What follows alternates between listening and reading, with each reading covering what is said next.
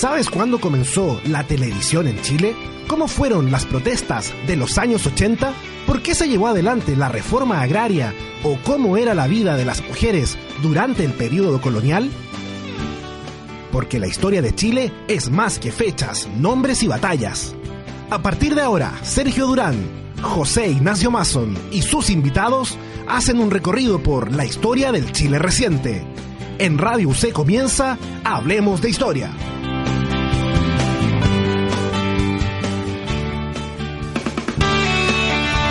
Hola amigos de Radio que suenan bien, estamos en otro capítulo de Hablemos de Historia, como cada semana acá en Radio UC, radioc.cl, 660 amplitud modulada. Mi nombre es José Ignacio Mason y me acompaña Sergio Durán. Hola José Ignacio, ¿qué tal? Bien, con nuevo tema y hoy día hacemos una pausa en cuanto a historia de Chile y nos vamos un poco a historia, o de lleno, a historia de un país latinoamericano y es Colombia. Ustedes más de algo saben con respecto a cuál es la situación hoy en día en aquel país que obviamente tiene un eh, historial que hay que saber, que hay que conocer y para eso estamos con nuestra invitada, ella se llama Diana Henao es historiadora colombiana, está cursando su primer año de doctorado en historia de la Universidad de Santiago de Chile. ¿Qué tal, Diana? Hola, ¿cómo están? Gracias por la visita en el día de hoy. Bueno, a ustedes muchas gracias por invitarme a abrir el espacio para hablar de estos temas. Cuéntanos un poco, a modo de presentación, eh, qué estudiaste previamente el máster y el doctorado, y cómo nace tu interés por este tema en particular. Ve, mira, eh, yo inicié mi pregrado en 2002, estudié en la Universidad de Antioquia, que está en Medellín, en Colombia, y ahí eh, trabajé principalmente el tema de las guerras civiles en el siglo XIX, específicamente una, que es digamos la que cierra el ciclo de guerras civiles, que es la Guerra de los Mil Días, y eh, después de mi pregrado vine a Chile a hacer mi maestría en la Universidad de Santiago, en donde ahorita estoy cursando el doctorado, y allí me interesé específicamente por el tema, un tema como importante dentro de la historia del siglo XX colombiano, que es la época de la violencia. Y allí específicamente lo que estudié eh, fue el tema del bandolerismo. Entonces ahora estoy interesada como en continuar con estos temas, pero en otras temporalidades. Si tuvieses que destacar algunos, porque nosotros no los conocemos, al menos no de manera amplia, algunos historiadores importantes de Colombia, ¿con quiénes te, te encuentras? ¿A quién nombrarías? Me mira, como específicamente en el tema de historia de la violencia, eh, es muy relevante el trabajo de Gonzalo Sánchez, que ahorita está encargado de la Comisión Nacional de de reconciliación y de memoria. Entonces yo creo que él es clave para, para comprender al menos la segunda mitad del siglo XX colombiano y quizá también las décadas de este siglo.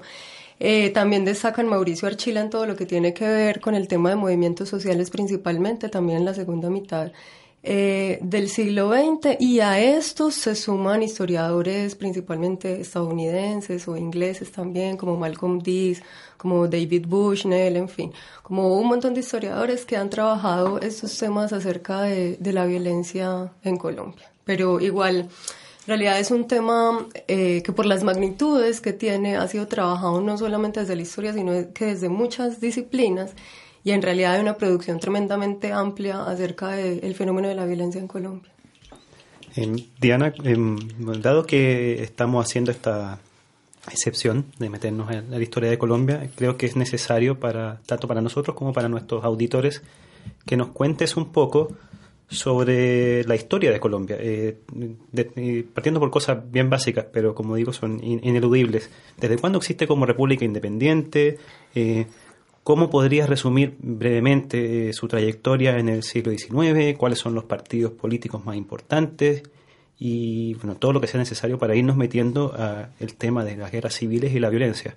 Sí, Sergio, mira, em, después de la independencia que se consolida hacia 1820 más o menos, empieza, digamos, un gran ciclo que puede iniciarse más o menos en 1840 que es el de las guerras civiles. Entonces, en este gran ciclo que empieza en 1840 y cierra en 1903, hay nueve guerras civiles de importancia. Y en esas guerras civiles, principalmente, eh, se van a disputar el poder los partidos políticos tradicionales, el liberal y el conservador, y eh, esto se va a hacer justamente por medio de la violencia. Eh, en estas guerras civiles igual se estaba disputando eh, si se conformaba una república federal, una república central, la educación laica, la separación entre iglesia y Estado, en fin. Em, este gran ciclo de guerras civiles termina, como les mencioné, en 1903 con una guerra que se conoce como la Guerra de los Mil Días y que duró alrededor de tres años más o menos. Y en esta guerra, eh, o, bueno, esta guerra tiene como unas características bien particulares de que la diferencian, digamos, de, las, de ese ciclo de guerras que hubo hasta el momento y que tiene que ver no solo con la duración, sino como con las magnitudes también de, la guerra misma porque en un primer momento eh, fue una guerra, digamos, como lo llama Charles Berquist, que ha trabajado estos temas, eh, una guerra entre caballeros, sí, eh, pero posteriormente en 1900 va a derivar en una guerra de guerrillas, sí, entonces van a ser los campesinos armados del Partido Liberal quienes van a entrar, digamos, en, la confrontación, principalmente en los campos. esta guerra alcanzó como unas magnitudes de, violencia muy fuertes y eh, y eso también se va a expresar incluso en, en los conflictos que, que, vendrán después a mediados del siglo XX. Y eh, además esta guerra civil dejó un número de víctimas bastante alto, que según algunos historiadores es de más o menos 100.000 personas, ¿cierto? En un país que en ese momento eh, no era muy grande. Entonces, esta es como la guerra civil que cierra, digamos, todo este ciclo y empiezan otros procesos. Eh, en donde van a aparecer nuevos sectores sociales, en fin, y em, nuevamente la violencia va a aparecer a mediados del siglo XX, más o menos en 1946 es una primera fecha que ya podemos establecer, digamos, que nuevamente aparece el conflicto.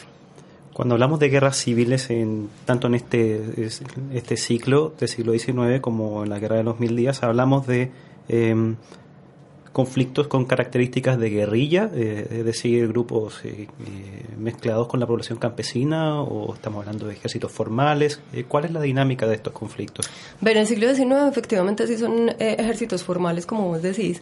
Em, por eso Berquist hablaba justamente en, la Guerra de los Mil Días de esa guerra de caballeros, ¿no? que son unos ejércitos que están formados. Obviamente en ese momento el poder estaba en manos de los conservadores, entonces tenían un ejército mucho más formado pero eh, efectivamente en esta guerra, eh, como les decía, hay ese, ese cambio, ¿no? Que empiezan a, a, instalarse o a ingresar, digamos, a la dinámica de la guerra estos sectores campesinos, ¿sí?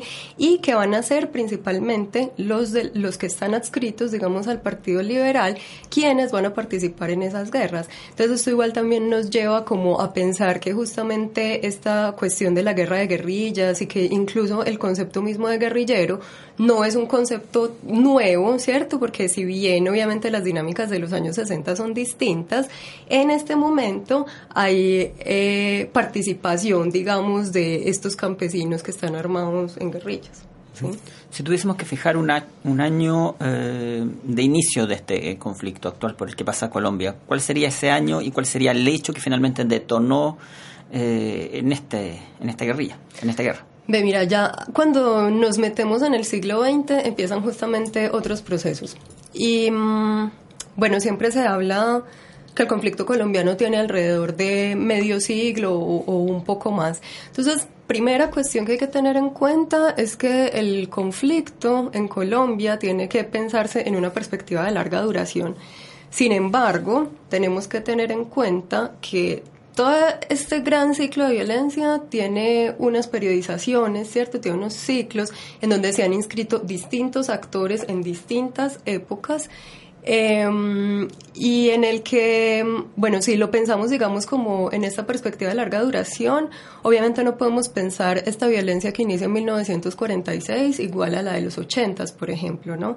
Y eh, si tuviéramos eh, que fijar un momento, varios historiadores igual han discutido esto, incluso en el trabajo más reciente, digamos que eh, bueno, que hace el Estado en esta Comisión Nacional de Reconciliación que se llama el Basta Ya, eh, que llama mucho la atención, ¿no? En los países del Cono Sur es el Nunca Más, en Colombia salió este trabajo que es el Basta Ya.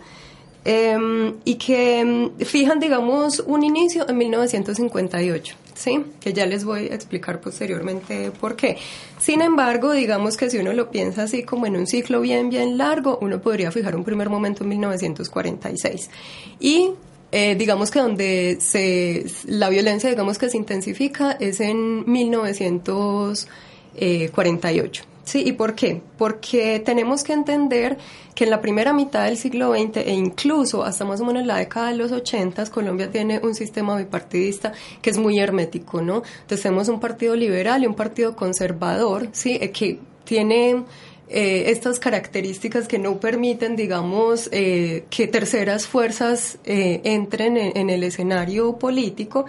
Y para 1946 empieza un gobierno de corte conservador y eso hace, había un, momento, un momento previo de hegemonía liberal que duró 16 años y es justamente en este momento en donde empieza una violencia más de tipo electoral, ¿sí? Es decir, el presidente designaba a los gobernadores, ¿cierto?, en cada una de las, de las regiones o de los departamentos del país y eh, esto entra en, pugna con los poderes regionales, ¿no? Entonces es como un primer momento. Sin embargo, eh, va a ser en 1948 que esto va a ser como, hay, hay, un punto de violencia tremendamente alto que tiene que ver justamente con el asesinato de Jorge Eliezer Gaitán. ¿sí? Entonces este es como como un primer eh, momento que marca ese gran ciclo que se llamó la época de la violencia, que es un periodo que cubre de 1946 a 1965 y eh, que tuvo eh, su punto máximo, digamos, de, de violencia y de muertes en 1948 hasta 1953. Es un proceso como bien complejo porque dura alrededor de mm, de bueno, como de 20 años más o menos, en fin, pero también eh, tiene sus propias periodizaciones, sí, es un proceso muy dinámico y es una violencia que va cambiando cada tres años, sí, cada tres años hay más o menos un evento que hace que las dinámicas vayan cambiando. Eh, antes de continuar con el, tema del conflicto, em, en Chile lo que distingue a los partidos liberales y conservadores es el hecho de la cuestión religiosa, ¿no? El Partido Conservador siempre se entiende como la expresión de la Iglesia y el liberal está por la separación de Iglesia y Estado. Eh, ¿Cuál es el caso en Colombia? ¿Qué distingue a estos dos partidos? Efectivamente, también eh, tienen esas mismas características. Los conservadores, eh, obviamente, no, no desean, digamos, esta separación entre la Iglesia y el Estado. Eh, también tiene que ver un poco con la idea de que los conservadores, digamos, piensan un gobierno mucho más central y los, y los liberales uno mucho más federal, aunque esto no podría ser generalizado para todos los partidos, porque dentro de los mismos partidos hay unas facciones, ¿no? Y eh, otro asunto tiene que ver, como en el siglo XIX al menos, con el tema del proteccionismo, ¿sí? Y del libre cambio. Sin embargo, uno no podría establecer así tajantemente que los liberales entonces quieran el libre cambio y los conservadores no. Eh, porque hay distintas facciones. Por ejemplo, Antioquia, que es el departamento del que yo vengo, son tremenda, es una región tremendamente conservadora, pero eh, por, históricamente fue o ha sido una región de comerciantes, ¿no? Entonces eh, preferirían el libre cambio, en fin, entonces no, no digamos que se puede hacer como esa separación tan, tan, tan tajante, ¿no? Hecha la aclaración, volvemos a años década de 1940, 1950. Eh, ¿Cuáles son las razones de fondo que explican el conflicto? Mira, en ese primer momento que estamos describiendo, que inicia en 1946, eh, tiene que ver con unos procesos de industrialización que están viviendo, digamos, igual en todos los países latinoamericanos, en fin, y empiezan a aparecer, digamos, nuevos sectores, ¿sí? Entonces aquí tenemos eh, la aparición, digamos, de un movimiento obrero y también de un movimiento campesino muy fuerte que en ese momento está eh, reivindicando eh, la, la, propiedad privada sobre baldíos, porque en esta época hay una fuerte colonización eh, hacia tierras baldías, ¿no? Por parte de colonos, entonces ellos están disputando, digamos, también eh, con el Estado la, propiedad de, estas tierras. Entonces, eh, es un, contexto, bueno, que además se va a ver eh, digamos, complejizado por todo el tema del bipartidismo, ¿no? Entonces, nuevamente, en este momento que estamos, del que estamos hablando, va a aparecer em, como una de las explicaciones de la época de la violencia, como dije, se le denominó a este periodo, eh, va a tener una de sus Em, causas, digamos, en este fenómeno del bipartidismo, pero a su vez no se puede explicar solamente por eso, sino también como por la complejización de la misma sociedad colombiana. Hablaste hace algunos minutos atrás sobre Jorge Eliezer Gaitán, su asesinato en el año 1948. Nos gustaría que nos contara un poquito más de este eh, político colombiano, eh, cuáles fueron las causas de su asesinato, qué eh, castigo recibieron sus eh, sus asesinos. Ve, mira, eh, Jorge Eliezer Gaitán empezó a aparecer más o menos hacia 1928 porque en esta época, en diciembre, hubo un hecho que se hizo famoso porque Gabriel García Márquez lo hizo famoso, que es el de la matanza de las bananeras, que aparece relatada en Cien años de soledad.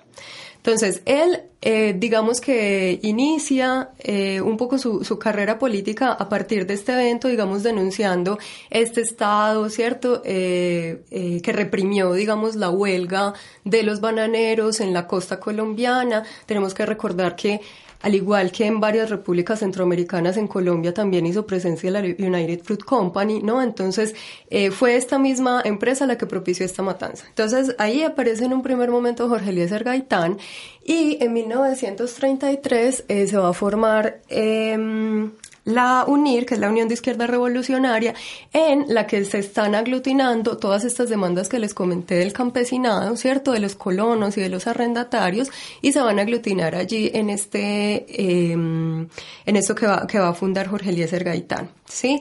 Y eh, bueno, posteriormente él se va a ir perfilando. La, figura de Jorge Eliezer Gaitán es como bien interesante, porque alguna historiografía, digamos, mucho, mucho más tradicional, quiere tomar su figura como si él fuera del Partido Liberal. Sin embargo, Gaitán eh, y el gaitanismo no puede pensarse eh, solamente desde, desde la vinculación con el Partido Liberal, sino que él empezó a aglutinar, digamos, todo el descontento de todos estos sectores que estaban surgiendo, ¿no?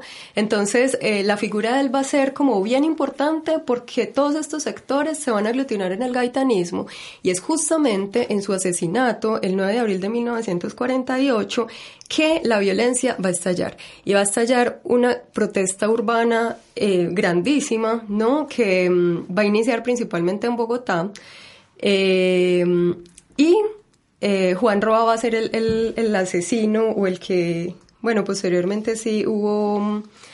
Eh, en el juicio que se, hizo, que se hizo en los 70 sí se le responsabilizó del asesinato y entonces lo que va a ocurrir en este momento en Bogotá es que después del asesinato todos empezaron a gritar, estamos imaginando a Bogotá, en todo el centro de la ciudad, ¿cierto? Él va saliendo de su oficina, lo asesinan y todos estos grupos que estaban con él empiezan a gritar, agarran a, a, Juan Roa Sierra, lo arrastran por toda la ciudad, finalmente lo asesinan, en fin, y...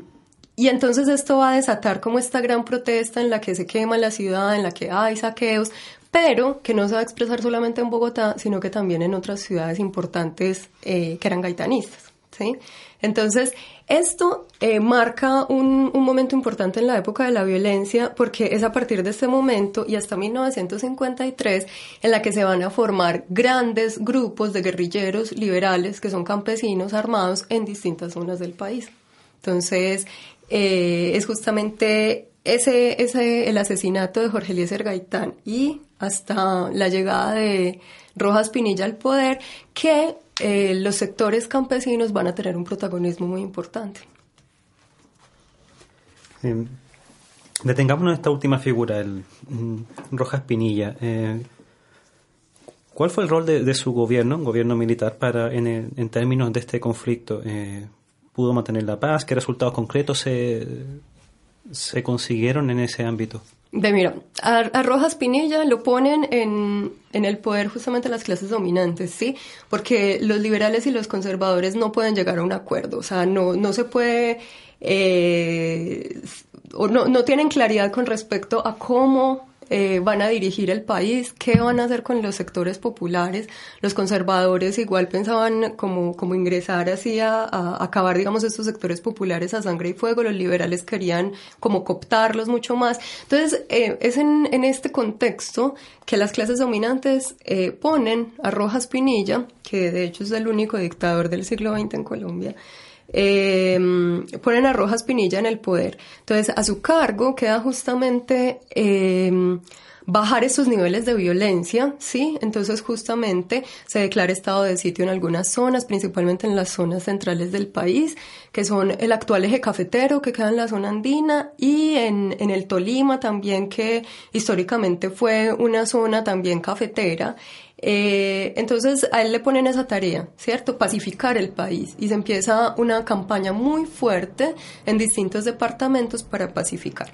Una de las estrategias también para acabar, digamos, con esta violencia fue justamente desintegrar todos estos grupos guerrilleros liberales que ya, si bien eran del Partido Liberal, en algunos sectores del país estaban tomando, digamos, o estaban más bien formando un proyecto político eh, que tenía que ver con la reivindicación por la tierra. ¿Sí? Entonces, una de las estrategias fue declarar una amnistía en 1953 y entonces allí atomizar, digamos, todos estos movimientos campesinos, ¿cierto? Todo este gran movimiento guerrillero y esta fue justamente una de sus estrategias. Efectivamente, los índices de violencia bajaron hasta 1957, ¿no? Y, de hecho, el gobierno de Rojas Pinilla, que va a ser una figura que va a volver a aparecer en los 70s, eh, es recordado de alguna manera como un gobierno que primero, digamos que de alguna manera logró la pacificación, eh, segundo, como un gobierno que, bueno, efectivamente le dio el voto a la mujer, eh, en, ese, en el gobierno de Rojas Pinilla también ingresó la televisión al país. Entonces, digamos que es justamente por estas medidas eh, y digamos que, que, su gobierno empieza a tener unos tintes, si se quiere, populistas, que eh, los partidos políticos firman un acuerdo en 1958 que se llama el Frente Nacional y eh, digamos que sacan a la figura de Rojas Pinilla pues del escenario, ¿sí? Entonces, eso es como, como su labor, ¿no? Y que es un, o sea, incluso eh, nosotros sí podemos hablar de dictadura, efectivamente fue eh, fueron los militares los que estaban en el poder, pero que no podemos pensar esa dictadura de la misma manera como, digamos, se piensan ya las dictaduras del cono sur, ¿no? Y las que vendrán después. Estás escuchando Radio C, ideas que suenan bien. Estamos conversando hoy con Diana Henao, ella es historiadora colombiana, está en Chile cursando su doctorado en historia en la Universidad de Santiago de Chile. Seguimos avanzando en esta historia de las guerrillas y la violencia al interior de Colombia que nos cuente, sería interesante un poco más eh, qué pasó después del gobierno de Rojas Pinilla. Eh, ¿Cuándo podemos empezar a hablar, por ejemplo, de procesos de paz y qué resultados tuvieron estos primeros procesos de paz? Ve, mira, eh, cuando mm, termina, digamos, el gobierno de Rojas Pinilla, asume Alberto Lleras Camargo, que es un presidente liberal, y lo que significa este pacto del que hablé, que fue firmado en España en 1958, es alternarse el poder, ¿sí? Para, para poder entonces tener participación, digamos, ambos partidos eh, políticos eh, eh, en el escenario nacional. Entonces, ¿qué significaba este pacto? Que entonces iba a empezar primero el Partido Liberal a gobernar cuatro años, luego los conservadores, luego otra vez los liberales y finalmente los conservadores de nuevo. ¿sí?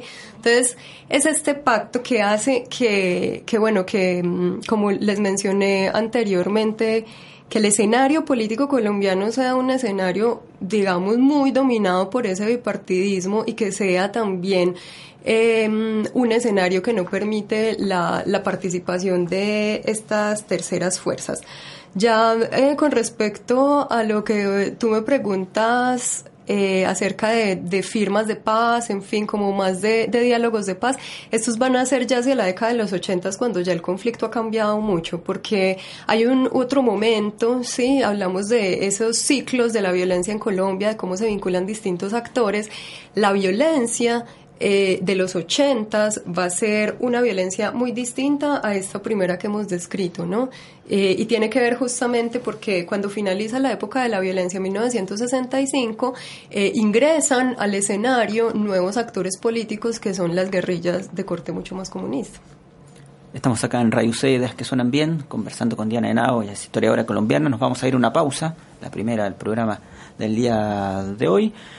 Y vamos a volver de inmediato. Hay varios temas que tratar: las actuales guerrillas, las FARC, las LN, eh, los anuncios posibles de proceso de paz en la actualidad. Son varios temas. Los vemos después de la pausa acá en C.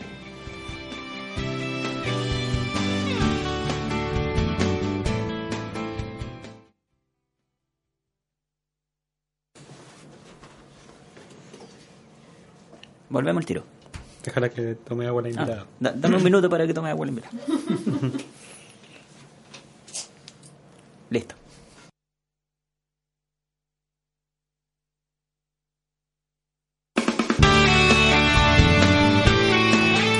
Hemos vuelto acá a Radio C, ideas que suenan bien, cada lunes y martes, que es el día de la repetición, conversamos acá en Hablemos de Historia con Sergio Durán, quien les habla José Ignacio Mason. Hoy la invitada, la invitada es Diana Henao, ella está cursando su doctorado en Historia en la Universidad de Santiago y hablamos sobre las guerrillas y la violencia en Colombia durante el siglo XX. Sergio Durán tiene más preguntas. Hace un momento, Diana, eh, terminamos de hablar de, de- del año 65 como fin de la época de violencia, pero luego mencionaste que eh, entraban en escena guerrillas eh, izquierdistas. Y aquí uno puede hacer un símil, bueno, con otros países de América Latina, estamos hablando de un contexto de Guerra Fría, me imagino. Eh, ¿qué, eh, ¿Qué características tenían estas, estas guerrillas? Eh, ¿En qué departamentos o ciudades se, se concentraban? Mira, eh, en 1964 aparece una de las primeras guerrillas eh, de corte comunista, que es el Ejército de Liberación Nacional, el ELN. Eh, ellos surgen principalmente en la zona de Santander, que es una, bueno, Santander es un departamento muy grande, pero como para ubicarnos más o menos geográficamente, este, los Santanderes en Colombia limitan con Venezuela un poco. Sin embargo, la guerrilla eh, históricamente va a estar ubicada en el Magdalena Medio, que de nuevo para ubicarnos queda en la zona andina del país, ¿sí? un poco eh, en el centro occidente del país. Eh, esta digamos que es la primera guerrilla eh, que aparece. También va a surgir las FARC, ¿cierto? Las Fuerzas Armadas Revolucionarias de Colombia. eh, también en el 64 y posteriormente también en el 63, en el, perdón, en el 66 van a publicar el programa agrario. Entonces estas van a ser, digamos, las dos primeras guerrillas que van a surgir con vocación agrarista, sobre todo las FARC, porque eh, las FARC tiene, bueno, igual el ELN, pero tienen una larga historia y surgen justamente, digamos, de, de en, la zona del Tolima, que también está en el centro, que como mencioné fue un, es un departamento que a principios del siglo XX eh, su economía giraba principalmente en torno al café. Y también van a surgir eh, otras guerrillas del EPL eh, que no, no fue una guerrilla muy grande, de hecho yo al menos no conozco como estudios que se hayan hecho específicamente sobre esta guerrilla eh, y también el M19, pero el M19 es de 1970. ¿sí? El M19, eh, para contextualizar un poco, eh, y luego quizá detenernos en, el tema del ELN y, las FARC, pero el, el, M19 surge en 1970 y es eh, un, en, un primer momento es como un movimiento político. Hablamos anteriormente de la figura de Rojas Pinilla, ¿no? Entonces, en 1961 él va a crear eh, un partido que es la NAPO, que es la, Alianza Nacional Popular, y eh, se va a perfilar, digamos, como esta tercera fuerza en este contexto bipartidista fuerte. Y eh, Rojas Pinilla se lanza a las elecciones en 1970. Y algo ocurre, bueno, y en realidad las elecciones, eh, o al menos el conteo de votos fue un escenario como como muy dudoso porque la luz se va, en fin, hay como una, un montón de, de, cuestiones que ocurren ahí y Rojas Pinilla se perfilaba como el futuro presidente de Colombia y después del conteo de votos queda Misael Pastrana, que era del Partido Conservador. Entonces, después del fraude electoral, una parte de la NAPO, ¿cierto?, forma eh, el M-19, que es una guerrilla, digamos, que es distinta al ELN y las FARC, en tanto tienen, eh, bueno, primero surge más en, es una guerrilla urbana principalmente, que si bien su estrategia era luego expandirse como en las zonas más rurales, es una guerrilla urbana. Además, esto hace también que, que los que participen de esta guerrilla, digamos, sean jóvenes universitarios, intelectuales, en fin. Eh, y que además va a tener unas actuaciones distintas con respecto al ELN y las FARC porque el M19 eh, como que su aparición es muy eh, quizá rimbombante uno pueda decir, en fin, porque incluso dentro de los periódicos de Bogotá se anunciaba eh, como la llegada de este grupo, ¿no? Incluso había, eh, si uno revisa la prensa de esa época, puede ver justamente como estos anuncios que dicen como enfermo, en fin, como anuncios eh, que tienen que ver, digamos, con con alusiones a enfermedades y entonces que el remedio era justamente esa guerrilla y aparecía el símbolo del M19. Y su aparición, que es digamos como muy espectacular, eh, se da con el robo de, de la espada de Simón Bolívar. Sí, entonces esa es como su primera actuación. Entonces es una guerrilla que, que tiene, digamos, esas características quizá de espectáculo, en fin. Eh, y que por eso eh, es distinta de las FARC y del ELN y de otras guerrillas menores. ¿Qué tanto respaldo reciben estas guerrillas de parte de la población? Ve, mira, en un primer momento, como tenían esta vocación agrarista, como les dije, eh, las FARC eh, surgen de estos campesinos bueno, yo mencioné que en el 53 hubo una, amnistía que fue la de Rojas Pinilla. Bueno, efectivamente no todos los guerrilleros se acogieron a ella y un grupo que se va a refugiar en el Tolima, específicamente en Marquetalia, y es allí donde se va a encontrar al, famoso tiro fijo, eh, porque tiro fijo es una figura como súper interesante dentro de la figura, dentro de la historia colombiana, porque justamente le tocó vivir como todo ese gran ciclo de, de la violencia y eh, es justamente en este sector de Marquetalia en donde se va a hacer el programa agrario de las FARC, que como les dije tienen como principal reivindicación el, tema de la tierra. Em, y, también el, el, el, ELN va a surgir mucho como, como con esta idea, aunque hay igual unas diferencias, digamos, entre ambas guerrillas. Pero eh, en este primer momento, digamos que al menos del campesinado sí tenían eh, algún respaldo, ¿no? Sobre todo en las zonas en donde han actuado históricamente o en ese momento. Dos apuntes previos que quisiera hacer y tú me puedes corregir uno, uno de ellos. Eh, cuando hablabas del corte de luz que permitió la elección posterior, me acuerdo la elección de Carlos Salinas de Gortari en México, el año 88 ocurrió exactamente lo mismo. Se cortó la luz y los resultados que se entregaban antes y después fueron totalmente diferentes. Se impugnó esa elección, pero finalmente ganó el PRI aquello. Y cuando te refieres a tiro fijo, ¿te refieres a Marulanda? Sí. Sí, efectivamente. Líder de aquella sí, guerrilla. Sí, sí. Eh, cuéntanos un poco, eh, ya nos contaste sobre los principales guerrillas, nos gustaría saber eh, finalmente qué propone, más allá de las armas, qué propone cada uno para Colombia, qué tipo de Colombia quiere cada uno de esos grupos. mira, lo que pasa es que igual el escenario se ha complejizado mucho porque si bien las FARC siguen reivindicando el tema de la tierra y es uno de los temas que se ha tocado en la mesa eh, de los diálogos de paz, eh, es, se ha, digamos, desvirtuado mucho su, su accionar justamente, sobre todo a, a, nivel nacional, ¿no? O sea, los colombianos tienen justamente una muy mala imagen de, de ambas guerrillas, más de las FARC que del ELN por su vinculación con el narcotráfico principalmente y, por el tema de los secuestros, ¿no? Y también por el tema de la violación a derechos humanos. Eh, que en el país al menos las FARC es el segundo grupo después de los paramilitares eh, que han hecho violaciones a derechos humanos. Entonces, em, el, el escenario se ha complejizado tanto que, que quizá uno pueda pensar que es, que es difícil como como, como ver cuáles son efectivamente sus propuestas, pero como mencioné, al menos en la mesa de diálogos de paz, las FARC han hablado justamente del tema agrario, que es un tema fundamental para esta guerrilla. Eh, también se ha hablado justamente pues como de, su vinculación posterior en, en, la política. Y el ELN si bien surge con eh, este tema del, del, problema agrario en el país en 1964 es una guerrilla que también digamos eh, quería hacer un cuestionamiento al sistema bipartidista en el momento en que surgió eh, y también eh, quería, mm, digamos, hablaba un poco como del tema de, de, la regionalización, ¿no? En un país centralista, digamos, eh, que fuera un poco más regional.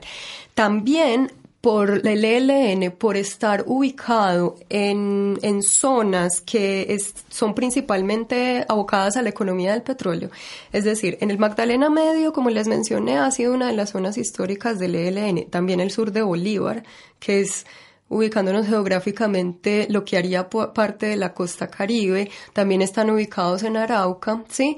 Entonces, también por esta ubicación de esta guerrilla, una, eh, dado, bueno, si, si llegara a darse un diálogo de paz con esta guerrilla, quizá una de sus reivindicaciones sería justamente el tema como de, de la nacionalización del petróleo, en fin, sería como un, tema eh, importante, aunque eh, igual es un escenario como como complejo, como les digo, porque son guerrillas que tienen una historia tremendamente larga. En los 80 empieza otro ciclo, ¿cierto? En los 90 también con el tema del narcotráfico va a ser otra cosa eh, como bien distinta al, surgimiento primero, ¿sí?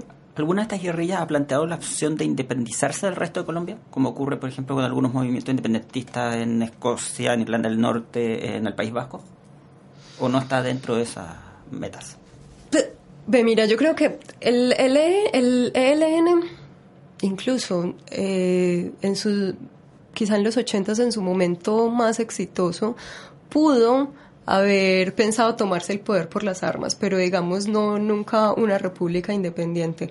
Las FARC eh, en los diálogos del 98 sí efectivamente se les dio una zona grande de distensión, que es el San Vicente del Caguán, que según decían en el momento de los diálogos con Pastrán era del tamaño de Dinamarca y es una zona pues que eh, se, se, entregó a, la guerrilla en, en este momento que se hicieron estos diálogos y en donde efectivamente digamos que tiene una eh, libertad eh, de acción, ¿no? Pero yo creo que actualmente la las FARC no, no piensan en ello y el ELN tampoco. Incluso, bueno, si uno se pone a pensar, la, el ELN incluso ha sido una guerrilla que, que le ha interesado más establecer diálogos de paz y ahora las FARC eh, con estos diálogos no, no creo que esté como pensando en, en ese sentido.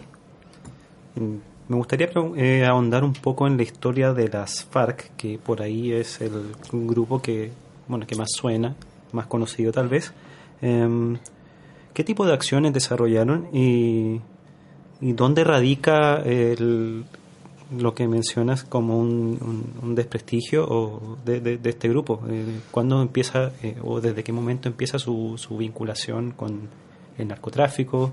Eh, y sus violaciones también a los derechos humanos. ¿Cuál es un poco la historia de este grupo? Sergio, mira, em, mencionamos un primer momento, ¿cierto? Que es el momento de conformación de esta guerrilla. Luego, en los ochentas, hay otro momento eh, en donde, bueno, las FARC se conoce o, se conocía como el brazo armado del Partido Comunista. Entonces, en los ochentas, digamos que hay una separación del partido y muchos eh, bueno, surgen los primeros diálogos de paz de Belisario de Tancur en 1984. Entonces, muchos de estos guerrilleros se van a acoger, digamos, a este primer diálogo de paz y van a formar un partido político que se conoció como la Unión Patriótica, la UP, eh, pero que empezó a tomar eh, relevancia, digamos, en el escenario político nacional y también en, en el social y eh, fue exterminada sistemáticamente. ¿sí? Este partido, durante la década de los 80 hubo un, gran genocidio de este partido eh, y que fue perpetrado por grupos paramilitares. ¿sí? Entonces, esa es como una parte de la historia. Eh, los otros entonces continúan y en los noventas va a haber un cambio radical en el accionar de las FARC porque se van a fortalecer mucho militarmente. Y este fortalecimiento se da justamente por lo que tú mencionas del narcotráfico. Em, tenemos que recordar también que Colombia en ese momento, finales de los 80, está la figura de Pablo Escobar, una figura que es conocida a nivel mundial y que entonces empieza eh, a surgir, digamos, como eh, un país que trafica con drogas y em, las FARC, específicamente, o, muchos de sus frentes, estaban instalados justamente en los lugares donde se produce coca, ¿sí? Donde se planta la coca y digamos que tienen el control de las vías por donde transita este tráfico de drogas. Entonces, en los noventas, ¿qué ocurre? Se empieza a cobrar un impuesto, que es el impuesto del gramaje. Entonces, esto es una, digamos, una contribución que los guerrilleros pedían por cada kilo de, de, coca que saliera, ¿sí? Entonces esto hace que empiece a fortalecerse mucho el grupo y que en 1998 quizá algunos eh, recuerden o no sé, algunos de los oyentes eh, recuerden las fotografías de, esos diálogos de paz que hubo en 1998 con el gobierno de Andrés Pastrana, en donde lo que se mostraba era un gran ejército, ¿no? Era eh, Andrés Pastrana llegando a la zona de distensión y siendo recibido por un gran ejército, que en 2001 más o menos las FARC tenían alrededor de 16 mil efectivos, entonces estamos hablando de un ejército tremendamente grande, en donde entonces eh, se cambia mucho como Claro, claramente se cambia la estrategia de los 60 a, lo que va a ser en, en 1900, en, la década de los 90 eh, y se va a fortalecer mucho de cuenta del narcotráfico y también justamente de cuenta del secuestro. Y yo creo que este último elemento es uno de los elementos que más empieza a desprestigiar este grupo. ¿no? Porque justamente hay una violación a derechos humanos y no solamente en ese aspecto, sino también eh, en la vinculación de menores a los ejércitos, ¿sí? Entonces, eh, todo este contexto de los noventas hace que, que las FARC sea vista por al interior eh, del país como una narcoguerrilla, como se, se le califica, em, y tremendamente desprestigiada, porque igual fue una época justamente en la que los colombianos, digamos, vivían en, en un constante conflicto, ¿no? En donde no se podía viajar de un lado a otro, no era seguro por el tema de los secuestros, las guerrillas, en fin. Entonces eso hace también que se desprestigie mucho el grupo. ¿Cómo se concilia en, un discurso revolucionario de parte de estos grupos con estas prácticas tan reñidas con incluso con, los derechos humanos? Eh, ¿Mantienen ellos su postura original revolucionaria o han jurado de ella completamente? Yo creo que la base sigue, eh, el tema agrario sí sigue estando presente. Sí, yo creo que ese tema eh, quizá no de la misma manera, en fin, pero sí sigue estando presente. Pero tenemos que tener en cuenta que si bien las FARC a nivel interno es una guerrilla tremendamente desprestigiada y que si uno le pregunta al colombiano normal que va caminando por la calle qué piensa de los diálogos de paz, te dice que eso no, no va a funcionar, ¿sí? Que ya ha habido muchos diálogos de paz, muchas experiencias y nunca ha funcionado porque esta habilidad de funcionar. Y si bien dentro del país es una guerrilla como bien... Eh, eh, desprestigiada ¿sí? por, por todos los colombianos, en el exterior, a diferencia, sí ha tenido, digamos, una, una imagen un tanto más exitosa, es decir, las relaciones internacionales, si se quiere, de esta guerrilla han sido exitosas. Eh, sobre esto hay un trabajo súper interesante también de un colombiano que estudió en, en la USACH, que hizo su doctorado ahí, y que tiene que ver justamente con este elemento, en cómo las FARC, a partir, digamos, de todo esto que hablamos de, del genocidio de la UP y que llevó a muchos exiliados a, Dinamarca, a Noruega, en fin, como a todos estos países, eh, ayudó a generar una imagen de las FARC como un ejército eh, que estaba ayudando a, a, los campesinos, ¿no? En un estado tremendamente eh, represor, en fin. Entonces, tenemos que tener también en cuenta como ese elemento, ¿no? Que, que afuera sí tienen una política exitosa, ¿no? ¿Tienen las FARC o el, el, ELN el equivalente a lo que tenía tenía en su momento el grupo terrorista ETA o, el irlandés, un brazo político, eh, una especie de partido político, representantes civiles, llamémoslo de esta forma, eh, que en el fondo transmite sus ideas, eh, cuentan cómo están, o, no se manejan con partidos políticos, no de esa forma, solamente el área militar. Em, bueno, las FARC al desprenderse del Partido Comunista, ¿cierto? Em, ya digamos no va a, tener este partido, pero su estrategia principalmente es la estrategia militar, ¿no? Eh, yo creo que, mm, que tanto como vos lo planteas, no, no pensaría que, que, las guerrillas tuvieran como, como este tipo de estrategia. Sí, efectivamente, si uno se pone a mirar un poco, eh, por ejemplo, los medios de comunicación, ¿no? Incluso el, las FARC tiene una especie de noticiero, ¿no? Tienen unos medios de comunicación eh, como muy bien organizados, sobre todo las FARC. Eh, de lo que yo tengo conocimiento y lo que he visto, pues tienen un canal en YouTube, en fin, ahora con los diálogos de paz tienen una página en Internet, en fin, pero tanto como un partido político, ¿no? Y eso es justamente, digamos, lo que se está disputando actualmente, cuál va a ser entonces la participación de las FARC en un escenario político. Em, también digamos que otra relación que hubo más eh, de tipo partidista tiene que ver justamente con la UP, ¿sí? Que, que fue finalmente eh, exterminada, como les mencioné, por estos grupos paramilitares. ¿Qué logros concretos han tenido estos dos eh, grandes movimientos guerrilleros, el Ejército de Liberación Nacional por una parte y la FARC en otra? Porque de pronto uno le recuerda el libro Los de Abajo, o le recuerda el libro incluso Adiós a las armas de Hemingway, es donde parece que van peleando año tras año y los mismos guerrilleros o los mismos soldados, en otro caso, eh, ya no saben por qué pelean y sienten que tampoco avanzan mucho, es como siempre lo mismo. Eh, ¿Qué logros concretos se podrían determinar que hay en estos grupos? ¿O están más bien encerrados en una dinámica de ir y venir y, y en eso se la pasan? Mira, yo creo que para poder responder esa pregunta, yo creo que uno también tendría que preguntarse por qué la violencia continúa en Colombia, ¿cierto? Eh, ¿Por qué tiene estos mecanismos de reproducción?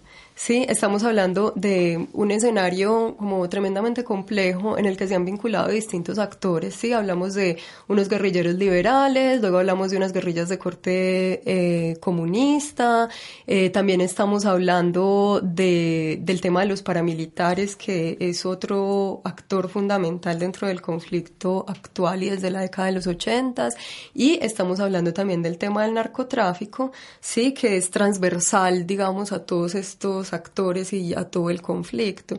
Entonces, si uno buscara eh, como algunas pistas de por qué eh, es que continúan, digamos, todos esos actores en el escenario, eh, uno podría pensar, digamos, como unas cuestiones más de tipo estructural que tienen que ver primero con el problema de la tierra. Yo creo que eso es fundamental. Eh, es un tema que no se ha logrado resolver en Colombia, que hasta el día de hoy incluso hay debates con respecto a qué va a pasar con los baldíos, que no se tiene un catastro claro de cuáles son las tierras que hay en el país. Yo creo que es un elemento fundamental. Otro elemento también, al menos hasta la década de los ochentas, creo que tiene que ver con el tema del bipartidismo. Yo creo que es otro elemento que uno no puede entender la historia de Colombia sin el bipartidismo y que es una cuestión como tremendamente arraigada, al menos hasta, hasta unas décadas atrás, no solamente, digamos, como en el ámbito, en el escenario político eh, y en las clases dominantes, sino que también, digamos, en, en muchos sectores, ¿no? Porque en Colombia hasta, o sea, cuando en otros países latinoamericanos digamos que las disputas eran más entre izquierda y derecha, en Colombia continuaba siendo una disputa de partidos tradicionales y que tiene que ver con la vinculación que sectores populares también tuvieron con ellos, ¿sí? En que se nace o se nace liberal o se nace conservador y, punto, ¿no? Entonces no hay discusión con respecto a eso. Entonces yo creo que el bipartidismo es otro elemento fundamental para comprender em, el conflicto y eh, otro elemento que a mi juicio es fundamental tiene que ver con el tema de los poderes regionales. Colombia, si bien es un país centralista, es un país que a su vez geográficamente está como bien diferenciado.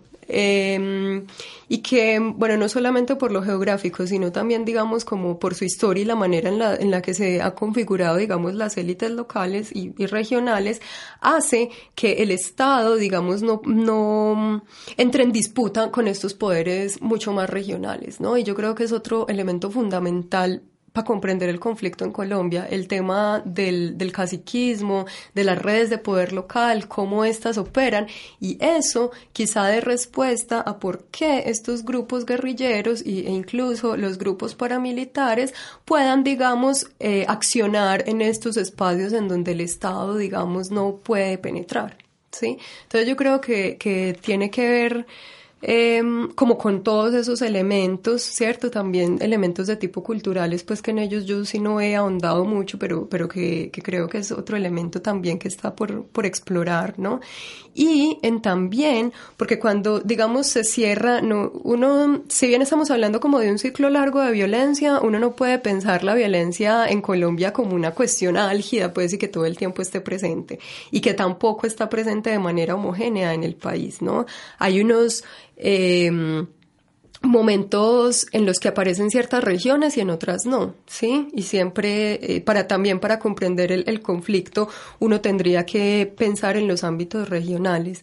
Em, entonces, digamos que cuando se cierran, volviendo a lo que estaba diciendo, cuando se cierra un ciclo de violencia, ¿sí? Eh, como que siempre se deja la puerta abierta para que nuevos actores entren o, siga reproduciéndose el conflicto, ¿sí? Entonces eso hace que, digamos, la resolución de esto sea tan complejo, incluso en los diálogos de paz ahora, o sea, estamos en un diálogo de paz que yo considero que eh, ha sido, digamos, uno en, de los más, o en los que más se ha avanzado, digamos, uno de los más serios, digamos, eh, pero que efectivamente se está haciendo en medio del conflicto, ¿no? Hace poco tuvimos el, secuestro del general Alzate, ¿sí? Fue en, no sé, los primeros días de noviembre, no recuerdo exactamente la fecha, pero eh, eso muestra que efectivamente se está hablando de paz en un escenario de conflicto. Em, bueno, ya para ir eh, cerrando, quiero que nos acerquemos entonces al, momento actual, ¿no?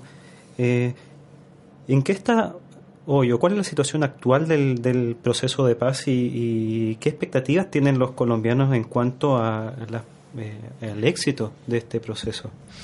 Mira, como les venía mencionando, ha habido varias intenciones de paz, ¿cierto? Porque eso a veces se nos olvida a los colombianos, que mm, sí ha habido intentos, los de Belisario Betancur en la Uribe, luego en los noventas cuando se desmoviliza el M19, el de Pastrana, que igual es como el más reciente que tenemos, que fue un, fracaso porque se dio en un contexto... Eh, o sea, en donde las FARC estaba tremendamente fortalecida, y el actual, que ya lleva dos años, eh, y en el que yo creo que em, tiene diferencias sustanciales en tanto, primero, es un diálogo de paz que se está haciendo afuera del país. Yo creo que ese elemento es importante, en donde hay un, un tema de confidencialidad que creo que, que también es importante. Efectivamente, eh, sí hay noticias de más o menos lo que está pasando, cuáles son los puntos que se están discutiendo, en fin, cuál es la agenda, pero eh, digamos que no se sabe mucho qué es lo, lo que está pasando ahí. Yo creo que, que, es importante. También está el tema de los países garantes. Chile es uno de los países garantes. Em, entonces, bueno, a mi juicio, estos elementos hacen que estos diálogos de paz sean eh, un tanto distintos. Si bien, como mencioné, se está disputando la paz. Eh, o se está eh, queriendo llegar a un acuerdo de paz más bien en medio del conflicto, eh, si esta vez uno puede pensar que hay una intención de paz, yo creo que eh, es muy relevante esto porque yo creo que si hay una intención de paz por parte de las FARC, ¿no? Eh, incluso con, con, lo mismo que, ah, que mencioné del, del general secuestrado, ¿no? Eso habla por una parte de que no se nos puede olvidar, ¿sí? Que estamos en medio del conflicto, sí, que no solo, bueno, los guerrilleros están eh, entregando, digamos, eh, víctimas, también el ejército, también, ¿no? Pero eh, la pronta liberación del general que igual ocurrió en unas condiciones bastante extrañas, si se quiere, de por qué lo secuestraron, por qué el general estaba allí.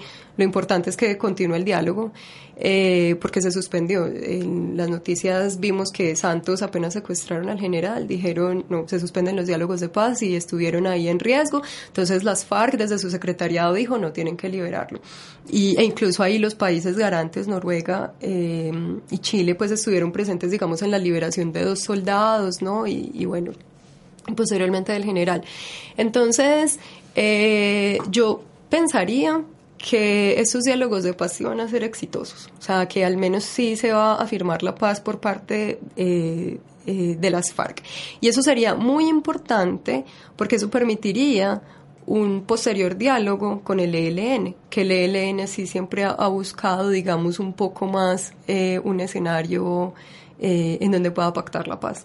¿Sí? Entonces yo creo que eh, varios son los puntos que se están discutiendo ahí. Es, es muy complejo, pues, porque el, el, Estado obviamente tiene una posición con respecto a su economía, ¿no? Con respecto al tema de tierras, con respecto al tema de víctimas, que es otro también fundamental dentro de, de, todo este escenario.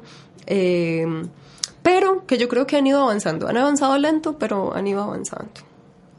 Con estas palabras estamos terminando el programa en el día de hoy. Diana Henao, gracias por haber venido acá Hablemos de Historia. Gracias a ustedes. Enseñarnos en los hechos sobre historia colombiana reciente. Sergio Durán, nos encontramos en un próximo capítulo más adelante en Hablemos de Historia, ¿te parece? Así es. Y gracias también a los auditores por la sintonía en el día de hoy. Recuerda seguir escuchándonos acá en Radio C, ideas que suenan bien.